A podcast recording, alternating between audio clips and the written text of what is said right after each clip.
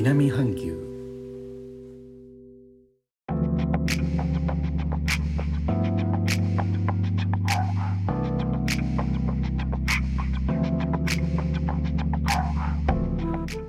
インドネシアから高野です。私の Facebook の友達が100人になりました。今まで今まで Facebook のお友達100人もいないんですよ。っていうのが自虐的売り文句だったのでお友達100人になってしまったということで普通の人に転落ということでしょうか。日本でもいろいろと報道されていると思いますがインドネシア Facebook 大国です。インターネット上で公表されている民間機関の調査だと2019年の段階でインドネシアでは人口のほぼ半分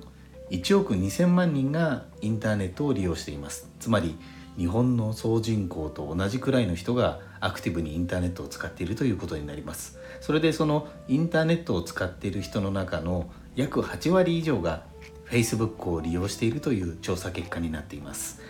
確かに周りを見ても体感的に間違いなくそうだと思いますね。なぜインドネシア人 Facebook 好きなのかということですが個人的に2つ2点あると思います。一つはナルシスティックな傾向のある人たちなんですよね。自分に酔うと言いますか。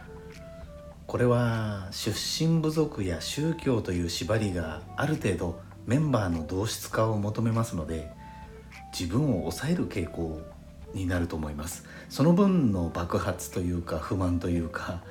自分への関心の高まりが発露するんじゃないかなと思います。次にインドネシア建国の成り立ちによるものかと思います。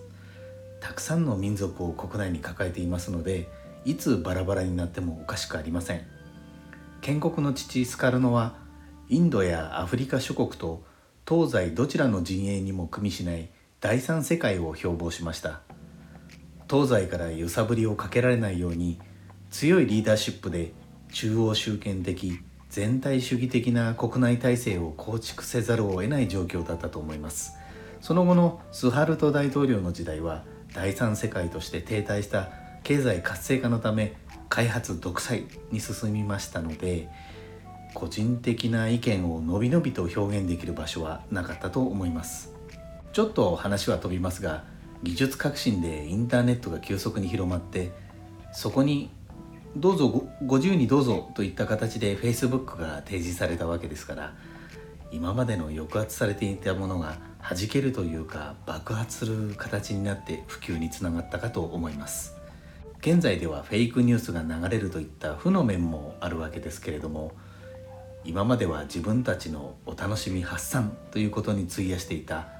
インドネシア人の Facebook インターネット使い今後どういうふうに変わっていくのか注目されるところだと思います。東南アジア最大の人口を抱えているわけですし。